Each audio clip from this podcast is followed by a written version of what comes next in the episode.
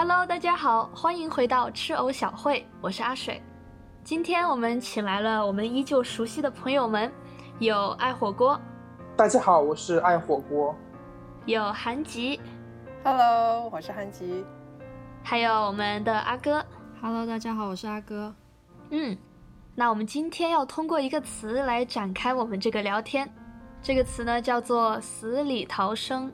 死里逃生的意思就是处在了非常危险，甚至威胁到生命的这样的境地中，但是最终得以逃脱，得以生还。我个人也非常喜欢这一个词，因为它本身就讲述了一个非常有戏剧冲突的这么一个故事。但是呢，这个成语的最后逃生，也告诉我们故事最终注定有一个 happy ending，就是大家最后都活了下来。这也是为什么我非常喜欢这个词的原因。那我知道大家即将要分享的故事可能都无比的精彩，所以呢，我准备先给大家打个样，好吗？好的。我的故事呢，发生在幼儿园的时候，当时我的幼儿园里面呢，有一个不大不小的游泳池，就在大楼的右边右手边。当时幼儿园可能是因为还没有开通跟游泳相关的课程，有可能是考虑到小朋友们的安全问题，所以学校当时就把游泳池当做了一个杂物储藏的地方。这个储藏的地方呢，有一块非常大的木板，就这样斜斜的靠在游泳池的边上。那这块木板非常大，呃，我的记忆也比较模糊了，因为当时我可能也就三四岁左右。但是如果我没有记错的话，应该是用来挂钥匙或者挂水杯的。那姑且就说它是挂水杯的吧。为了挂水杯，学校就会在木板上面钉特别多的小钉子，特别长的钉子。有一半呢就埋在木头里面，另一半呢就延伸出来挂杯子，然后钉子的旁边还写了各种各样的名字或者数字，来代表着不同人。那有一天我们就在操场上玩，然后可能老师也没有特别注意，我和小朋友们就顺着游泳池的边上就爬进了游泳池里面玩。有几个小朋友就靠着那个木板旁边玩。我当时可能就在几步路的边上吧，就是就在他们的旁边，然后我就看到他们玩着玩着，那个木板就开始慢慢的往下倒，然后就在那倒下的前几秒钟，我就一边喊着小朋友们快跑，然后一边就是反方向向木头跑过去，然后我就一个人顶着那个木头，当时就感觉这是我人生最高光的英雄时刻。因为所有人都在往外跑，就我一个人朝着木板跑过去。我的记忆中，木板是非常的庞大，而且我当时顶着木板的同时，看着密密麻麻旁边的小钉子，才开始有一点点害怕。后来在就是顶着木板的时候，等着小朋友们叫老师来把我解救了出来。但是我每次想到这个故事，我都觉得是我人生最高光的时刻。人们不是经常说什么“初生牛犊不怕虎”。就是我那时候真的完全没有任何恐惧，所以也很难说我当时说特别勇敢或者怎么样。现在长大之后，不管我们做什么事情，我们都会觉得有各种各样的顾虑，所以我还挺羡慕当时那种不知道是不是危险，也不知道会不会带来什么样不好的结果，但是还是能够不顾一切往前冲的那股劲儿。这就是我死里逃生的故事。哇塞，我觉得这是一个英雄故事。对，英雄救美。这个满满都是钉子钉在木板上，感觉像是《电锯惊魂》里的情节设置来，就是让小朋友通关的。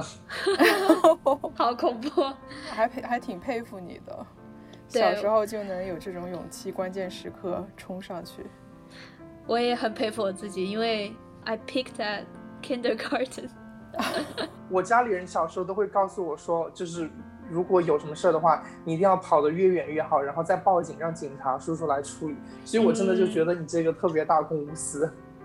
我觉得可能也是因为我当时在幼儿园的时候，我当时就是老师手上捧着的那一种，特别被宠爱的那个类型，所以当时可能，呃，也比别的小朋友要勇敢吧，我觉得。哇塞，你刚才讲了一个你英勇救小朋友的 故事，我是英勇救我自己和我室友的手机的故事。嗯，这件事呢发生在今年七月份，是我心血来潮想要挑战一下自我，然后失败了的故事。韩吉平时挺胆小的哈，但是有一次我的室友邀请我和她的男朋友出海滑帆板。啊，我平时是很怕水的一个人，但是不知道为什么那天就突然觉得，嗯，人生不能待在舒适圈，我要挑战我自己，说不定我今天就那个成功航海了呢。嗯，结果呢，我们一开始还挺顺利的哈，滑得很快，因为当天的风很大，海浪也很大，这个对于滑帆板来说是有利的天气。顺利了一会儿呢，我的室友的。男朋友作为掌舵人就开始有点作了，他想要做一些尝试性的动作，结果刚开始尝试，那个风就把我们的船打到了和浪平行的一个角度。嗯，当时又正好我们三个人正坐在帆船的同一侧，所以重心比较偏向一边嘛。然后那个翻下去的那个过程特别的戏剧化，因为它特别特别的慢。我和我的室友四目相对，就这么缓缓的戏剧化的头朝下，嘣，栽到海里去了。当天的浪很大，我是管包的那个人，那个包没有放在那种密封袋里，呃，里面有三部苹果手机。我很怕水，但是我的脑子里。好像第一条是要救我们三个人的手机，不能让它浸泡到海水里。然后我第一个动作就是双手过头，把包举在呃海平面以上。然后因为包有一些重量，我就正好呃头是在海平面以下的，就没法换换气嘛。然后坚持不了多久，我又变成了另外一种姿势。为了保护那个包，我像海獭一样抱着那个包。仰在海面上，一脸挣扎。嗯，因为那个包有重量，然后我又要挺着它，让它在 空气里面不要不要进水嘛。嗯，就这么挣扎了一会儿，我竟然把美国的海上救卫队给引来了。哦，哇塞！然后把我拉上去以后，呃，我整个人像一个受惊的。小鹿这个形容有点蠢，但是有点准确，就是我特别特别的冷，又特别特别的害怕，就浑身特在那里，肌肉控制不住的抽搐吧，然后就表示我还好，我没受伤，我只是很害怕。不过就这样子，我我还是我救出了两部手机，然后自己的手机牺牲了。此处有掌声。但唉，但是我觉得又很搞笑，你知道吗？太戏剧性了。对，是很戏剧性。但是很搞笑的就是，为什么我在感觉有一种在命悬一线的时候，我会想着手机比生命更重要，这这有点搞笑。你们两个人，一个救小朋友，一个救手机，我觉得小救小朋友比较厉害，救手机也很伟大。韩吉讲到就是说，呃，救手机，阿水救小朋友嘛，那我这个故事是救自己。就像刚刚韩吉说，他自己要站出自己的舒适圈，但是呢，我自己是有目的性的去站出自己的舒适圈。就譬如说，像是一六年的时候，我跟我的朋友意外的去参加了一个活动，他那个活动叫做跳伞，然后是在我们湾区，美国的湾区有一个非常漂亮的地方可以跳伞。我那个时候不知道跳伞是什么东西，然后刚好也有这个机会，因此呢，我就跟着一群有知识的小伙伴们去跳伞。我是那个无知者。接着呢，我就自己当时过去的时候，我没有想到会这么的严肃。他说要跳伞，我说好，跳伞应该就是就是嗯。带着那个滑翔伞之类直接跳下去，没想到他是直接就是坐上飞机，在一万五千米的高空上跳下来，而且是背后需要背个人的，因为我是一个初学者。天哪！因此，我就刚开始去的时候我还不知道，他还叫我去签那个生死证明，就是保证我呃出了任何意外都由我自己个人承担。我当时没有觉得什么，我就在起起飞之前，我就给我爸妈发了一个发了一个微信，就说我要去跳伞了。他们说什么？你竟然要去跳伞？这个决定是怎么时候、什么时候做的？我说就是两天前，我朋友意外的把他那张票发转给我，他们就很紧张，但是我已经不顾其然。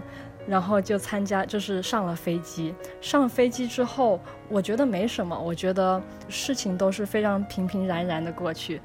但是等我的那个教练打开舱门的那一刻，我感受到了那个大气层带来的很大很大的压力。然后我根本就无法呼吸，跳下去的时候，我是有大概三十秒到四十秒的时候是根本无法呼吸，而且不懂得怎么呼吸。他们就说一定要闭嘴，然后深呼吸。但是我那个时候是睁张开我的大嘴，然后天，充满了所有的空气，然后根本就压力使得自己无法呼吸。然后我那时候有点昏厥，哇！我那时候四十秒，我真的觉得自己要死亡了，你知道吗？很难受，然后到了后面大概有一分钟的时候，它渐渐落到地上，然后我突然觉得大地的温暖还是最好的，所以我觉得这个跳伞让我觉得活着还是最好的事情。不想再突破地心引力了，突然。对我本来本来想说，呃，站出自己的舒适圈，但是我发现这个站出去的代价实在太大了。可是你往下跳的时候，你会就是看，比如说就是俯瞰大地，然后欣赏美景之类的吗？我刚开始大概四十秒的时候，我觉得天旋地转，我根本不知道我在哪里。那一万五千米，全除了风、阳光，然后我其他都看不到。我觉得那 四十秒真的是感觉像憋了一股气，然后一直在与自然对抗中。哇！那你有一刻有感觉，就是说。你觉得逃不过这一关了吗？有，快到四十秒，大概一分钟的时候，我觉得我快呼吸不上来了。然后我后面的那个教练他就一直拍我，他就说一定要 focus，就是集中注意力。但是我那个时候根本就无法集中。哦，还是能说话的是吗？没有，刚开始根本就说不了话，就是张开嘴之后。那个气压就把你的嘴张开，然后脸就变形了。我做过那种训练，就是哦，真的整个脸都会变形，拍出来的照特别好笑。对，但是很好玩。嗯觉得一辈子是要有这么一两次花钱去买这个。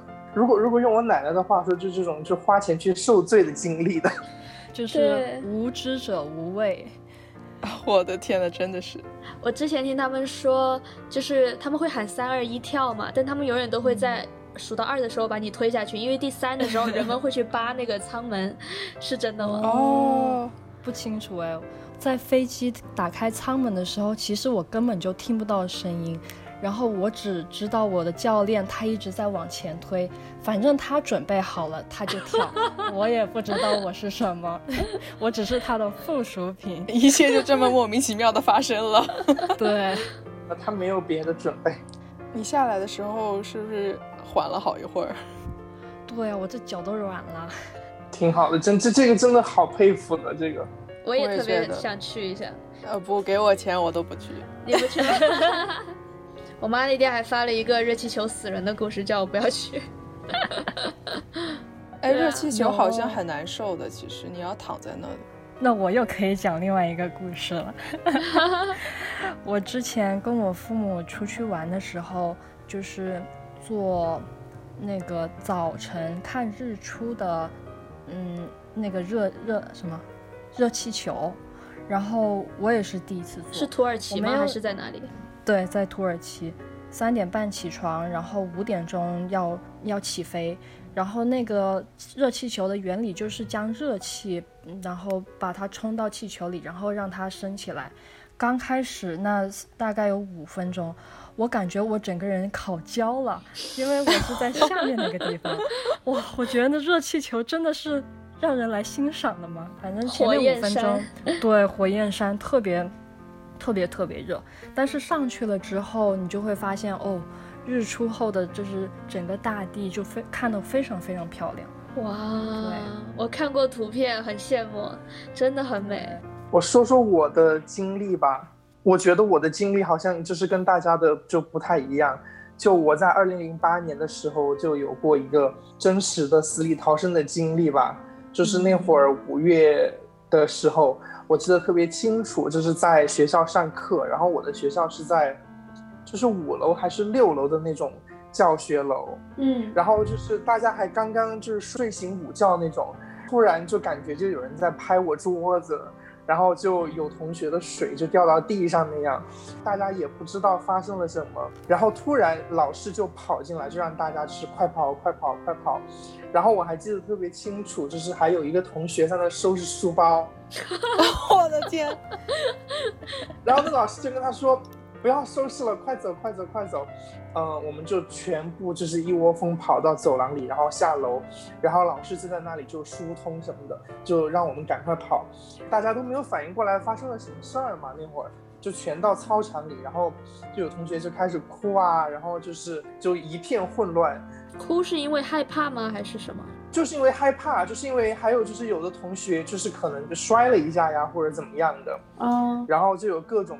各样的就是吵闹声，当然后来就是发现是那个七点八级大地震，后来就更正为就是是八级地震嘛，就是在汶川的五幺二，所以那会儿就真的觉得是死里逃生，就是因为从来没有经历过那么夸张的地震，就是整个世界都在颤抖，然后就是人也站不稳，就如果不扶着把手的话，就真的就是很容易就从楼梯上摔下去。然后后来看新闻，就确确实实就是有很多人就没有活过这一个地震，然后也很可怕。学校大楼怎么样了？就有塌就因为我们就是是在市区嘛，所以如果是在市区的话，呃，震感是五级到六级的震感，呃，但震中是八级，所以就是说我们那里除非是那种就是烂尾楼，基本上没有楼会倒下来啊或者怎么样的楼，基本上。后来都通过了，就是安全检查，但是就是说有一些人就是在市区本来没事儿的，但是就从二楼、三楼觉得自己可以跳下去，反而把自己给就是跳伤了那样的。嗯，对，天呐，对，然后后，然后后来就是还在就小区里住了一个一两个月的帐篷，因为大家都不敢回去，然后那会儿大家都在疯狂的囤积吃的喝的，然后就觉得哇，真的是死里逃生，就是特别幸运。那洗澡做饭怎么办？我们会把帐篷搭在小区的花园里，然后那个花园很多很很远很远开外都没有楼房，但是它也在小区里，所以就是说家长就会说啊，赶快进去洗澡，洗了就出来那种。住就住在帐篷里，然后白天也两三个月没有上学，也就在家里待着，反正就不进楼房，就要进去就跑是跑着就出来。然后有的时候就是我爸妈风湿犯就睡不了帐篷，就偶尔会回家睡一两天。他们就真的就是会把矿泉水放在那儿，就只要稍微就是有一点点响动倒了，他们就会很很恐怖，就跑出来。嗯，哇，这个真的是自然灾害，对对对。因为这个故事当时说实话是很大的事情，我们全国人民应该大家都记得。但是，对，你是我唯一一个知道就是经历过，然后跟我讲过这件事情的人。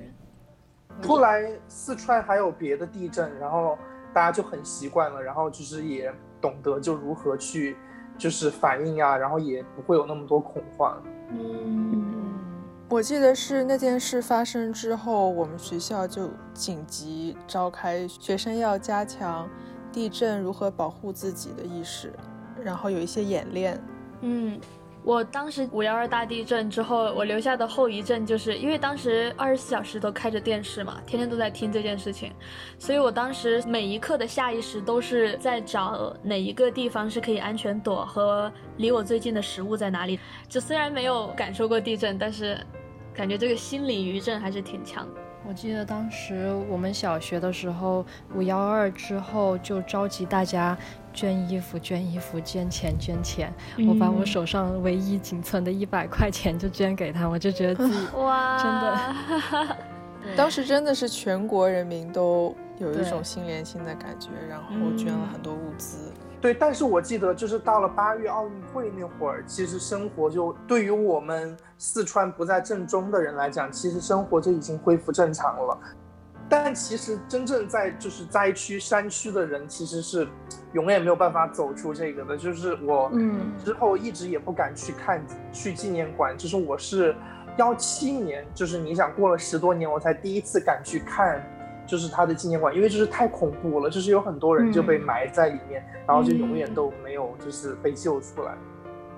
对，哇塞，听大家讲了这么多故事，我觉得我们长这么大不容易啊。真的，我们不但有这些人为的灾祸，比如说我们 去去打那个木板子，然后还有一些 呃自找的，比如说要去跳伞啊，然后还有去做热气球啊，然后我们还有和大自然的一些冲突，比如说火灾啊、地震啊这些。我觉得从一方面来说，我们不应该把大自然或者这些所谓的灾难看作是我们的敌人。其实很多时候是因为我们并没有和他们好好的相处，所以才造成了一些不可控的灾难。还有就是，我觉得大家一定要做好安全保护自我的意识。我觉得像日本很多方面做的特别好，当然我们现在别的国家也都在向日本学习，就是到了新的地方一定要找安全出口，然后就学会就是急救用品的使用方法，然后学会用灭火器的方法。希望大家生活中少点惊吓，多点惊喜。我想就怀着感恩的心活在当下吧。是的，感恩的心，感谢有感谢，有你。